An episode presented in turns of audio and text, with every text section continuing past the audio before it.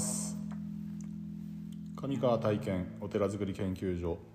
第166回目の放送です。今日は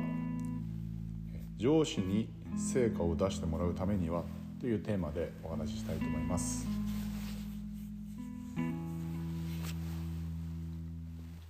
え昨日ですねあのまあ来客がありまして 来客というかえっ、ー、とまああのお寺に行っていいですか？っていうことで、まあ、友人が来たんですけども、えー、まあ、この放送もよく聞いてくれてる方であの、うん、昼過ぎに来てなんか34時間話を雑談をしてたんですけども、まあ、雑談の中でもいろいろこう今考えてることとか悩みとかあ、まあ、僕自身も、いろんなことをこうは話すことで、えー、まああのいろんなことが整理されていくんですよね。でそれの中に、まあ、上司について上司と部下の関係性についての話がに触れてたところがあったんでああそういうふうに思ってたなとか、まあ、こういうことだよなみたいなのを 改めてこう知見というかね気づきがあったので今日はそのことについて話したいと思います。まあ、上司例えばまあ就職した時に、まあ、新任で、えー、就職すると、まあ、その会社のことを、まあ、その選んでこちら側も入る方も選んでお願いして、えー、向こうもその会社側もあなたの人材が欲しいということで、まあ、契約して社員になるわけですけども最初のはもう仕事なんていうのは何もゼロからですからわからないわけですよね。でそうすると、まあ、直の上司まあ、が先輩が、まあ、いろんな仕事の内容業務内容を教えてくれてでそれをこなしていく一つずつ覚えながらこなしていくっていうふうなことが仕事の最初の初期段階でありますよね。でいろんなことがちょっとずつ分かり始めていくとあ、うん、こうだんだんとその最初できたことから次のステップって言ってだ徐々にステップが上がっていって、えーと、難しいことも、できるようになってくるあとはその、えー、他の会社の人たちとの関係性顧客との関係性とかみたいなものをで、えー、仕事が徐々に徐々にこう理解できてああこうすればいいのかというふうに、えーと、覚えていくわけですよね。まあ、それが2年23年続いていくと大体3年過ぎてくると、まあ、ある程度 全体が把握できるようになってきてあこういうこと自分の仕事はこういうことやればいいんだなっていうのが分かってくるんですけれども。まあ、そうそうなってくるとだんだんとですねそのもっとこうしたらいいのになとかね、えー、なんかこうやった方が効果的なのに効率がいいのにみたいなものは自分なりの意見みたいなのができてくるんですけども、まあ、それをですね上司に伝えることがあったりしますよね。でそうするその時にですねその上司からの反応ってどうなのかっていうことが、えー、結構圧力というかえー、無下にされたりするとなんだよみたいなね そういう感情が起きてきたりとか分かってくれないんだみたいな絶望があったりとかってすることって結構多々あると思うんですけどもで、まあ、これはあの完全にドラッカーの話の内容で僕自身も最初そのことを学んだ時にあまりピンとこなかったんですけども、まあ、少しずつそのドラッカーっていうものをま学んでいくうちにあなるほどなってそういうことなのかなっていうことが分かったことがですねその、うんとまあ、あれは、うんと、強みの章だったかな。上司 に対してコミュニケーションはをするのは上司なんかそのその新任の時に、まあ、上司っていう先輩とか上司から仕事の業務内容を教えられた流れがあるのでなんかこう指示をしてくれるんじゃないかなとか教えてくれるんじゃないかなってそれが当たり前なんじゃないかなっていう思い込みがね刷り込まれてしまうんですけども実は上司から部下へのことってそのコミュニケーションっていうのはそもそも上司から部下ではなくて部下から上司にコミュニケーションを取らなければいけないっていうふうなことが書かれてるんですよね。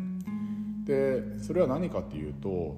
と、上司は部下に対して、まあ、これぐらい仕事がを分かってるだろう、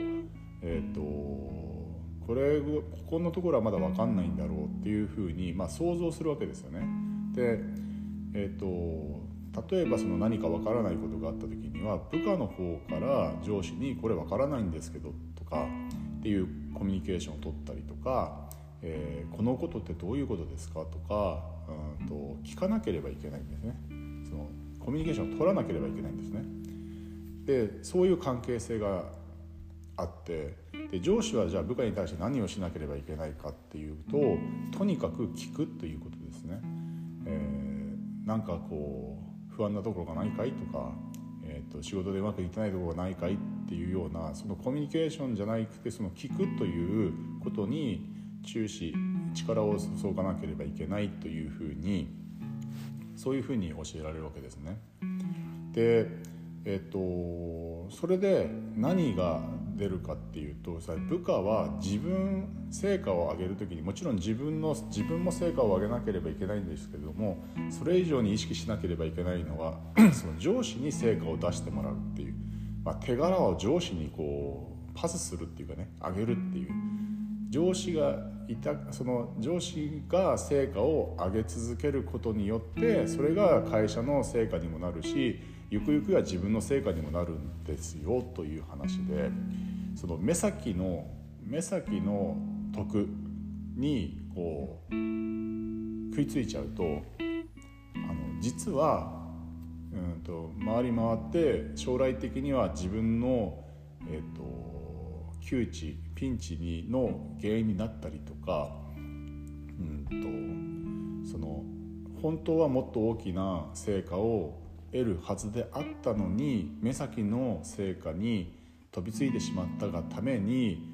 もっと本来と取れるべき成果を逃してしまうということがあるっていうことなんですね。でそのためには上司に成果を出してもらうっていうことが一番まあなんだろう効果的効率的であるし自分の得にもなるっていうことなんですね。これ初めのうち僕自身も分からなかったんですけども、えーと、要はですね、うんと、よくここでも話をする利他的なことであの他人人のために何かをするっていうことが自分の幸せにつながるんだっていうこの仏教的な本質と上司に成果を出してもらうっていうことの本質って結構近いんですよね。でまあ想像してみると上司が成果を上げるっていうことはえー、上司自身も喜ぶことだし会社自身にも成果が上がることだし、えー、その周りの例えば仲間たちはあこの人がいたからこの上司は成果が出せたんだっていうことは認識するわけですよね必ず内情的には。でそうすると、えー、一目置かれるし、まあ、いわゆる信頼を得るんですよね。で、えー、目先の利益とか成果に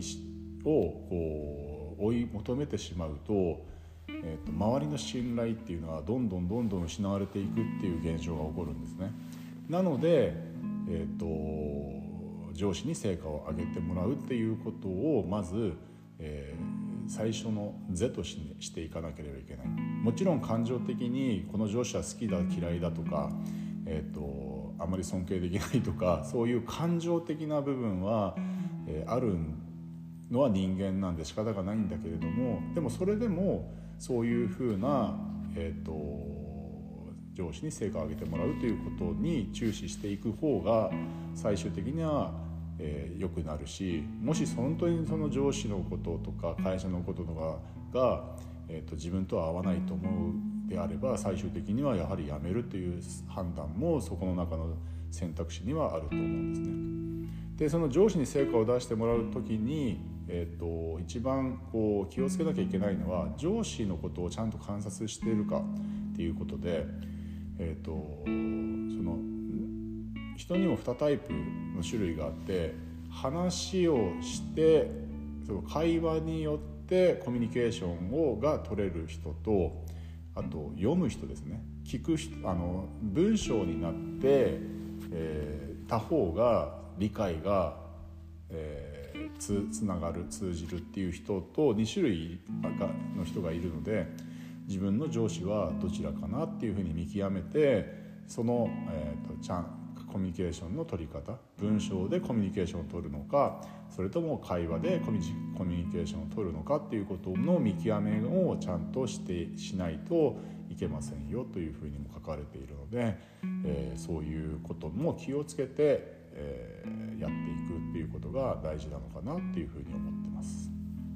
まあ、ここでも利他という話が出てきたんですけどもやはり自分が幸せになるためには、えー、他人のために